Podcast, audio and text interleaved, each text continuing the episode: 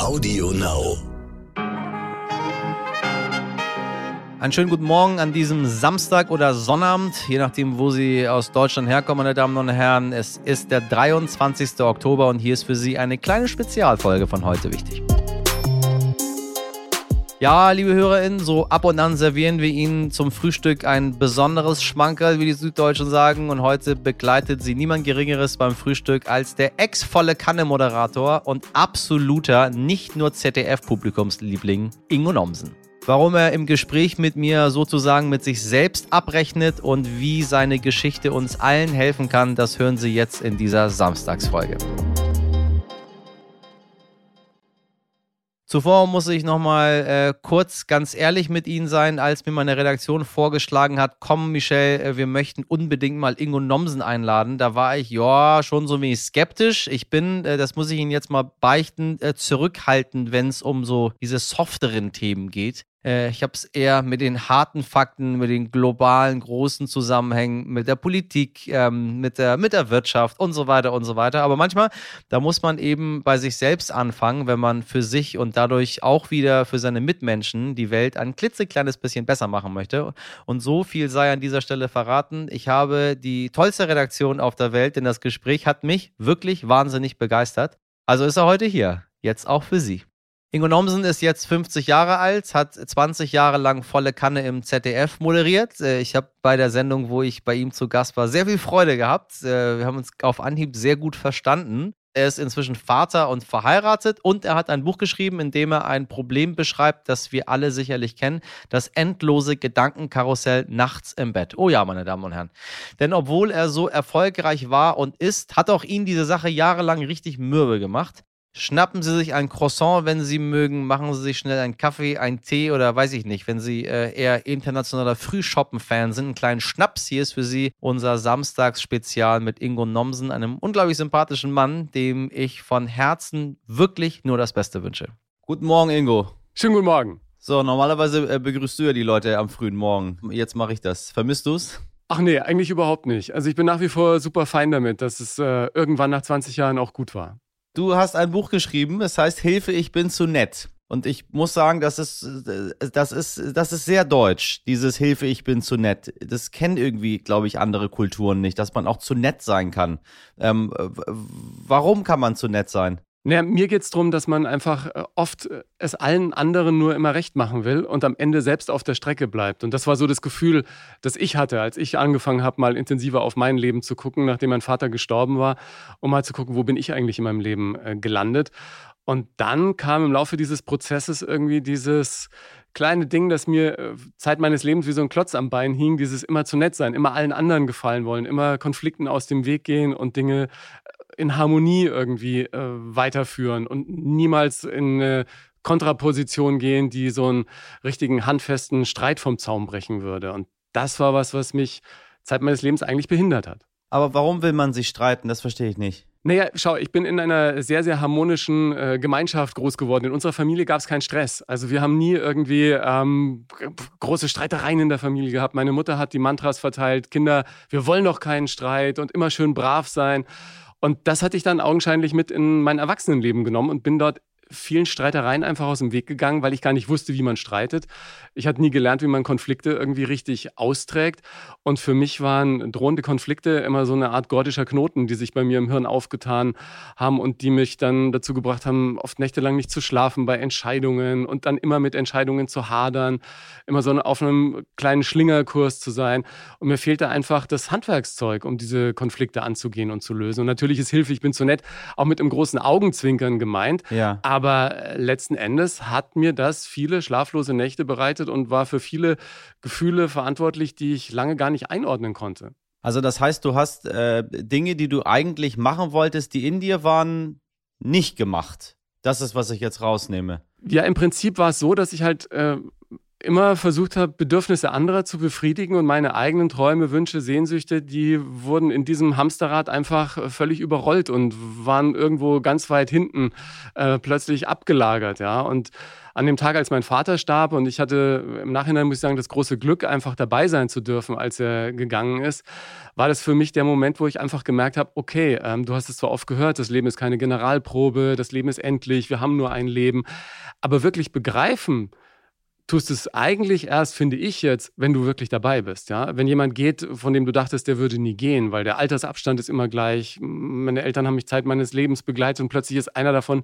nicht mehr da und du denkst, oh Gott, ja, irgendwann ist es wirklich äh, vorbei. Ja, ja. Und dann im Angesicht meines Vaters, der ja wirklich als, als Kriegskind auch irgendwie keine besonders guten Voraussetzungen hatte, der musste erst eine Landwirtschaftslehre machen, weil man vielleicht die Landwirtschaft im Osten irgendwann wiederkriegen könnte. Dann hat er aber auf eigene Faust Abi gemacht, hat zu studieren angefangen, hat sich seinen äh, Traum Traum im Beruf äh, erfüllt. Er wollte unbedingt dann zur Bundeswehr und ist da erfolgreich gewesen als Offizier, hatte eine eigene Familie und so. Und bei mir sind einfach viele Träume auf der Strecke geblieben über die letzten Jahrzehnte. Und als er vor vier Jahren starb, setzte ich mich hin und habe mein Leben einfach nochmal auf den Tisch gelegt und mal gesagt, ja, okay, äh, was wolltest du eigentlich mal vom Leben haben? Und dabei sind viele Dinge äh, wieder ans Tageslicht gekommen, an die ich gar nicht mehr äh, gedacht hatte, was, was ich alles äh, nochmal machen wollte. Ja? Ich hatte zwar auf der einen Seite diesen Traumberuf als Moderator sehr erfolgreich gelebt, aber alles andere ist im Prinzip hinten angestanden.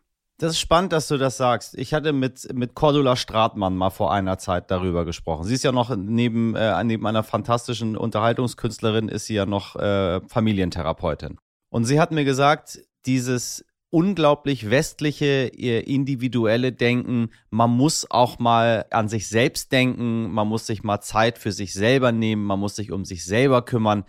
Das hält sie für absoluten Quatsch, weil wir haben ganz viel Zeit für uns und wir kümmern uns auch die ganze Zeit um uns. Es geht eher darum, sich erstmal um andere Leute zu kümmern. So bin ich übrigens selber auch groß geworden. Für mich ist erst kommt der andere und dann komme ich. Aber jetzt höre ich bei dir raus, genau das hat dazu geführt, dass du unglücklich warst am Ende des Tages. Ja, genau, weil ich natürlich genauso aufgewachsen bin. Ne? Meine, äh, meine Mutter, die vornehmlich dann natürlich zu Hause war, die hat sich im Prinzip nur um andere und um äh, ihre Kinder gekümmert. Ja? Und äh, ich bin einfach in dieses Leben reingekommen und gedacht, okay, du musst so sein, jetzt jammer nicht, äh, durchhalten, durchziehen. Und ich glaube, das hat dann dazu geführt, dass ich irgendwann eben auch viele, viele Momente hatte, in denen ich total frustriert war, obwohl ich äh, augenscheinlich im Beruf ja sehr, sehr glücklich war. Aber privat hat dann einfach vieles gefehlt, ja. Und ja. Diese, diese Klarheit für mich, ich weiß gar nicht, ob man das dann so, äh, viele schreiben mir jetzt auch und sagen, ja, alle anderen nutzen einen aus. Und äh, ich finde, darum geht es auch gar nicht. Ich bin ja nach wie vor auch äh, freundlich zu anderen. Es geht einfach darum, für mich auch ein bisschen netter zu mir selbst zu sein, ja, und äh, einfach Dinge auszuprobieren, sich auch mal ein Nein gönnen, ja, also nicht immer nur nur für andere da sein, weil ich glaube, das ist äh, der falsche Weg. Ich glaube, es ist für mich ganz gut, jetzt so eine gesunde Balance zu haben. Und ich merke, dass sich dadurch auch ganz viel in meinem Leben äh, verändert hat, weil ich viel öfter diese Glücksmomente habe, weil ich dann eben sage, okay, ich mache das jetzt einfach mal, weil ich das immer äh, machen wollte und gucke einfach mal, was passiert. Ja, und da passieren unfassbar schöne Dinge. Also ich hatte mir zum Beispiel jahrelang nie einen langen Urlaub äh, in Anführungsstrichen jetzt gegönnt oder ja. mir mal dann die Zeit gegeben, irgendwas anderes äh, zu machen und, und Dinge zu verwirklichen, die ich immer schon verwirklichen wollte. Und ich bin dann irgendwann äh, ich glaube, es war eineinhalb Jahre nach dem Tod meines Vaters, endlich mal für einen Monat nach New York gegangen und habe geguckt, was das ja, mit einem ja, macht. Und ja da sind äh, Sachen passiert, mit denen hätte ich nie gerechnet. Plötzlich stand ich irgendwie eine Woche jeden Abend auf einer Stand-up-Bühne und habe äh, Stand-up auf Englisch gemacht. Ja? Also ja. es ist einfach unfassbar, welche Türen sich plötzlich öffnen, wenn du selber offen dafür bist. Und das war ich halt nicht, weil ich immer nur dabei war, äh, Bedürfnisse von anderen zu befriedigen. Ja? Und noch eine Sendung mehr und da noch eine Veranstaltung und irgendwie dann nachts mit dem Auto irgendwie um halb vier in Düsseldorf vor der Wohnung abgeliefert. Um halb sieben klingelt der nächste Wecker, um wieder mit angenehmen Menschen zu frühstücken Frühstücken und so. Und das war es dann irgendwann einfach nicht mehr. Was rätst du Menschen, die jetzt gerade zuhören und sagen, ja, so geht es mir auch. Ich bin so ein klassischer Ja-Sager und ich habe das Gefühl, dass das, was ich alles selber gerne machen möchte, ja, irgendwie zu kurz kommt aber trotzdem soll man nett bleiben, meine Damen und Herren draußen. Ja, ne? ja, bitte. Also Freundlichkeit ist nach wie vor Trumpf, ja. also wie kriegt man die Balance hin, dass man nicht irgendwie plötzlich zu einem Arschloch wird und zu einem Neinsager und sagt, du nur ich, ich, ich, ich, ich. Ja. Also dieses unglaubliche, sorry, beschissene westliche Denken alle sind Individuen und jeder hat erstmal nur sich um sich selbst zu kümmern. So ist die Welt nicht. Nee, ich, Wir sind eine Gemeinschaft. Ja, genau. Aber wie, wie hast du die Balance hinbekommen? Ich glaube, dass es für mich ganz wichtig war, einfach mal Klarheit zu haben über das, was ich wirklich im Leben will und, und wer ich wirklich bin. Und mir hat, äh, das habe ich ja auch schon so oft gehört, ja, verschriftlichen, du musst es aufschreiben und so. Ich bin mittlerweile in so einer kleinen Zettelwirtschaft im Büro zu Hause. Ich schreibe einfach Dinge auf, weil die dadurch für mich selber einfach nochmal eine größere Klarheit gewinnen. Und seit ich für mich besser weiß, was ich wirklich will, und das ist natürlich ein Prozess, der auch manchmal ein bisschen länger dauert, ähm, kann ich auch viel besser das anderen gegenüber kommunizieren. Und ich finde, so wird erst so ein richtig harmonisches, wirkliches, ehrliches Miteinander möglich, ja, in dem jeder wirklich sagt, was er denkt und was er fühlt und was er will. Und dadurch kann der andere ganz anders mit mir umgehen. Also ich bin dadurch, und das merke ich ja erst, äh, wenn andere dann darüber mit mir sprechen, die dann sagen, oh, du bist ein ganz anderer Mensch geworden. Ich sage, ja, ich, ja. ich, ich fühle mich auch viel mehr mit mir irgendwie im Reinen. Und was mir total geholfen hat, muss ich auch sagen, ist, ist eine Werteliste. Das ist ja auch ein ganz altes Ding, einfach ein ganz altes Tool. Im, im Coaching wird oft benutzt, dass man sagt, okay, nach welchen Werten will ich leben und nach welchen Werten ähm, entscheide ich Dinge. Und wenn man das einmal für sich definiert hat, was nicht heißt, dass sich diese Werte im Laufe des Lebens und im Laufe der Zeit wieder verändern können, aber wenn man sozusagen seine Leitplanken definiert hat, dann kann man einfach wirklich jede Entscheidung im Leben anhand dieser Leitplanken fällen. Und dann, wenn man sie getroffen hat, dann ist es bei mir heute auch nicht mehr so, dass ich dann tagelang noch damit hadere, weil das Schlimme bei mir war ja, äh, wenn es jetzt um Entscheidungen ging, A oder B, dann habe ich gesagt B und war damit unzufrieden. Und wenn ich A gesagt hätte, wäre ich genauso unzufrieden gewesen. Ja? ja. Also heute kann ich irgendwie viel besser damit leben. Und was mir auch, äh, also was für mich so ein, so ein echter Heureka-Moment war, war, weil mir dieses Nein sagen ja auch total schwer gefallen ist oder dieses Sagen, ich hätte es gerne anders, ja. Richtig, ich möchte es anders haben, ja. Als ich das dann zum ersten Mal ausprobiert habe und ich kann da nur jedem raten, einfach üben, üben, üben und wenn man mit kleinen Dingen übt, dann funktioniert es irgendwann eben auch im Größeren, dass das gar nicht so schlimm ist. Also Dinge, äh, von denen ich dachte, oh Gott, mit dem kannst du dann nie wieder Kontakt haben, wenn du das jetzt äh, so sagst. Äh, nee, ist gar nicht so, ne? Na, ist gar nicht so schlimm. Die, an, nein, die nein, anderen sagen, so oh, ja, dann, ja. dann äh, machen wir es halt so. Und ich dachte mir beim ersten Mal, dachte ich, oh Gott, ja, früher vor zehn Jahren oder so, du, du hättest äh, wochenlang dich in Gedanken mit diesem Ding beschäftigt und es wäre wär ein Gedankenkarussell losgegangen. Das braucht es alles gar nicht. Und so ist mein Leben wirklich heute viel, viel entspannter und, und ich kann einfach Dinge, die ich machen will, mit viel mehr Energie machen, weil ich auch die Kraft dazu habe, als dass dauernd dieses Grübelkarussell im Kopf abgeht. Und das ist irgendwie ein ganz tolles Gefühl für mich. Weißt du was? Das hört sich richtig toll an, Ingo. Wirklich. Jetzt, wo ich dir so, wo ich dir so zuhöre, wie du das erzählst, ich höre jemanden, der, der sehr im Reinen mit sich ist und der sehr glücklich ist. Ist es so? Ja, es ist natürlich so, dass diese alten Muster, wenn, wenn du das sozusagen intravenös mit der Muttermilch und äh, mit deinem ganzen Alltag als Kind und Jugendlicher so aufgesogen hast, dass immer wieder dieser kleine, ich nenne ihn mittlerweile Wadelbeißer, ja. anklopft und sagt, ah, Moment mal, äh, ah, äh, ist da nicht doch vielleicht anders? Äh, hm. also und du, du merkst, Achtung, jetzt, jetzt geht's wieder los. Und ich kann ihn aber heute irgendwie mit ähm, schöner Sanftmut zurück in seine Hütte schicken und kann weiter meinen Weg gehen. Also das ist irgendwie auch ein tolles Gefühl, wenn man erkennt, in welchen Situationen man wieder in diese alten Muster zurückzufallen droht, ja, und dann rechtzeitig eingreifen kann. Das ist klasse. Mich hat übrigens diese, dieses ganze, äh, wie soll man sagen, diese Entwicklung der letzten vier Jahre auch dazu gebracht, dass ich einfach auch Dinge mache, die ich mich früher auch nicht getraut hätte. Ja? Ich habe immer Musik gemacht. Mittlerweile, wenn ich äh, mit meinem Live-Programm auf der Bühne stehe, singe ich jetzt sogar ja. und verstecke mich nicht in irgendeiner Band hinten als Gitarrist, sondern äh, gehe einfach raus und mache mich in Anführungsstrichen äh, nackig. Und diese Verletzlichkeit, von der ich ja auch schon Zeit meines Lebens in Schauspielworkshops und Masterclasses gehört habe, die spüre ich jetzt zum ersten Mal, was das irgendwie mit dir macht, wenn, wenn du das zeigst und wenn das dann aber positiv angenommen wird, das ist eine unfassbare Energie und eine unfassbare Kraft, äh, die dem Ganzen innewohnt. Also es ist einfach, ich kann nur sagen, dass sich für mich dieser Mut gelohnt hat, einfach mal intensiver aufs eigene Leben zu blicken und zu gucken, wie will ich sein und, und jetzt einfach ganz anders durch diesen, auch diesen Medienwahnsinn zu navigieren, in dem ich mich da bewege. Wo ich die schon mal dran habe, ähm, nochmal ganz kurz ein anderes Thema, weil ich so selten mit Menschen spreche, die, äh, die Corona hatten, die das bekannt bekannt gemacht hatten und die noch einen schweren Verlauf äh, hatten. Wie geht's dir denn jetzt aktuell? Wir reden ja sehr viel über Long-Covid, über Post-Corona. Ähm, wie, wie geht's dir jetzt persönlich damit? Also mir geht's im Moment super. Äh, vor allen Dingen, weil meine Haare nicht mehr länger ausfallen. Das war ja für mich nochmal so ein Moment, wo ich gedacht habe, hoppla, was ist denn jetzt los? Ja, also ich war. Die Haare sind ausgefallen ja, ja, wegen war, Corona. Und aber, aber wegen Corona äh, büschelweise wirklich. Also ich war Oh Gott. äh, Corona-mäßig durch und, und habe mich so langsam aber sicher wieder an meinen normalen Alter gewöhnt. Ich dachte, jetzt könnte ich auch langsam wieder mit Sport anfangen und ähm, plötzlich fiel mir die Haare büschelweise aus. Also wirklich, äh, also ich sah aus wie ein gerupftes Huhn. Und dann ging ich zu meiner Hautärztin und sagte, ja, ist kein Wunder, Sie hatten ja Corona. Und zwei, drei Monate später fallen dann eben die Haare aus. Die gute Nachricht, Sie kommen alle wieder, weil die Haarwurzeln in Ordnung sind. Die schlechte, das dauert noch ein paar Wochen. Und ich sagte, woran liegt das? Und sie sagte, naja, das ist wie bei einer Narkose, bei einer Vollnarkose, die Sauerstoffsättigung im Körper sinkt und Ja. als erstes verabschiedet sich der Körper von den unwichtigen Teilen. Das wusste ich nicht. Und das waren sind in dem Fall oft die Haare. Und die fallen dann eben zwei, drei Monate später aus. Und dann kommen sie wieder. Und mittlerweile wächst und gedeiht alles wieder wunderbar. Und ich fange jetzt auch wieder an, regelmäßiger Sport zu machen. Und ich habe jetzt auch gerade noch, um irgendwie so ein bisschen Energie zu tanken, zum ersten Mal in meinem Leben so eine kleine Ayurveda-Kur gemacht, was mir auch ähm, äh, sehr viel äh, Entbehrung beschert hat in den ersten Wochen. Aber mittlerweile komme ich damit gut klar. Und das ist. Äh, ein, ein Ding, das mir sehr, sehr viel Energie gibt. Und ich glaube, das war nicht die letzte Ayurveda-Kur, die ich durchgezogen habe. Ich glaube, wir haben heute ein bisschen positive Energie verbreitet da draußen. Ich hoffe. Das mit den Haaren habe ich noch nie gehört gehabt. Das erschreckt mich ehrlich gesagt. Und äh, es klingelt wieder überall in meinen Ohren, wenn Menschen sagen, Corona, das ist doch nur eine harmlose Grippe.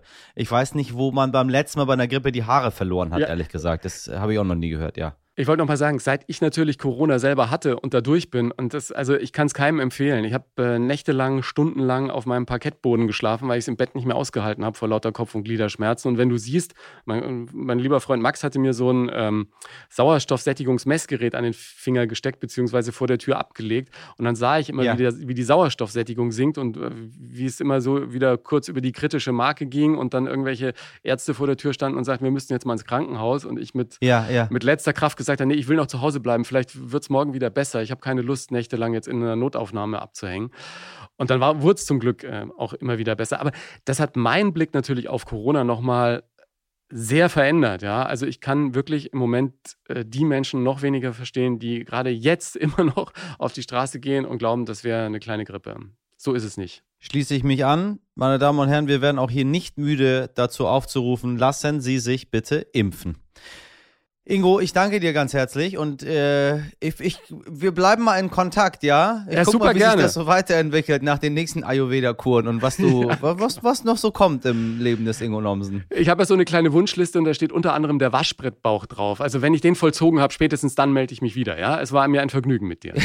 Wie alt bist du jetzt? Haha, 50. Das, äh, also ich sage immer noch zu alt für eine Midlife-Crisis, aber schwerer. ja, ja, aber es, es, wir, Aber es ist machbar, es wir, ist machbar. wir ziehen das durch. Aber wir viel Spaß. Ich danke dir. ich Servus. danke dir, mein Lieber. Alles Gute. Ciao. Danke.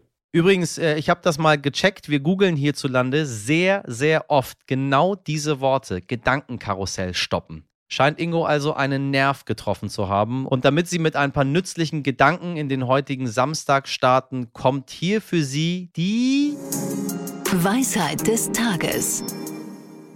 Laut kanadischen ForscherInnen denken wir übrigens durchschnittlich 6200 Gedanken am Tag. Und unser Gehirn verändert auch seine Form, wenn wir es trainieren, ähnlich wie es Muskeln tun. MusikerInnen und LeistungssportlerInnen haben zum Beispiel größere Gehirnbereiche, die Bewegung steuern. Das kann man sogar sehen, zum Beispiel im MRT. Haben Sie was gelernt? So. Und da wir schon mal dabei sind, äh, da ich jetzt diesen ganz kleinen Moment habe, mit ihm mal ein bisschen Tacheles zu reden, auch für die ganz, ganz harten und ernsten Themen. Äh, Sie wissen ja, ich bin ja auf der Frankfurter Buchmesse bis Sonntag, also bis morgen noch und moderiere hier eine Veranstaltung. Und es gab ja eine ganze Menge Absagen, unter denen ich auch zu kämpfen habe für meine eigene Veranstaltung hier, weil ein ja, Verlag hier auf der Frankfurter Buchmesse äh, zu Gast sein darf, der ganz korrekt ausgedrückt eigentlich Nazi-Gedankengut verbreitet. Das fanden viele KünstlerInnen, viele meiner KollegInnen nicht so gut, insbesondere die BI-POCs, also die Menschen mit Migrationsgeschichte. Und die sind an der Buchmesse ja ziemlich reihenweise ferngeblieben. Und ich musste mir auch von ein paar Leuten anhören, warum ich denn jetzt hier sei und nicht mich mit denen solidarisch zeige. Ich möchte es Ihnen an dieser Stelle äh, ganz kurz sagen, meine Damen und Herren, das liegt daran, dass ich den Nazis einfach nicht die Bühne überlassen möchte. Ich weiß nämlich, dass es nahezu nichts mehr gibt, was die aufregt, als wenn so Menschen wie ich auf der Hauptbühne da rumtanzen. Wenn sie sehen müssen, dass ich die Bühne bekomme. Ich, ich scheiß Migrant, wie sie sagen. Ich scheiß Ausländer. Und sie bekommen sie nicht. Und diesen Triumph möchte ich ihn nicht lassen. Denn was die Nazis auf diesen Bühnen wollen, meine Damen und Herren, mit dem, wie sie versuchen, die Gesellschaft zu unterwandern. Und ich meine nicht Menschen, die konservativ denken oder die rechts denken. Konservatives und rechtes Denken gehört in jede Gesellschaft dazu. Nein, ich meine die Menschen, die extrem rechts denken. Menschen, die den Holocaust leugnen. Antisemiten, Islamophobe, Rassisten, die meine ich damit, die diese Gedanken unter die Menschen bringen.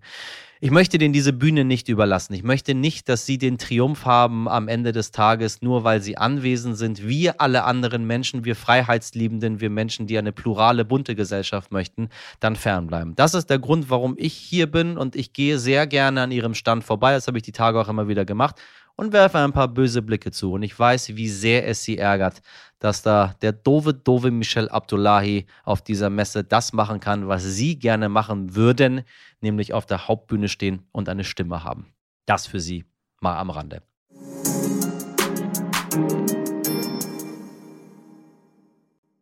Wir wollen mit etwas Positivem rausgehen. Äh, deswegen habe ich noch einen für Sie. Aristoteles hat übrigens auch das Gehirn erforscht, wobei er gedacht hat, dass das Denken und die Seele im Herzen verortet sind. Daher sagen wir bis heute, das nehme ich mir zu Herzen. In diesem Sinne erfreuen Sie mein Herz und das Herz des gesamten Teams mit guten Gedanken, indem Sie heute wichtig abonnieren und uns eine 5-Sterne-Bewertung dalassen. Ideen, Anregungen, Themen schicken Sie uns gerne an heute wichtig. Wir haben auch eine Schulter für Sie zum Ausweinen. Wir sind für Sie da, meine Damen und Herren in der Redaktion, auch am Samstag im Einsatz. Sabrina Andorfer, Mirjam Bittner, Dimitri Blinski und Frederik Löbnitz. Produziert hat Nikolas Femerling für Sie. Wir hören uns am Montag wieder. Machen Sie was aus diesem Restwochenende. Mit ganz, ganz herzlichen Grüßen, Ihr Michel Abdullahi.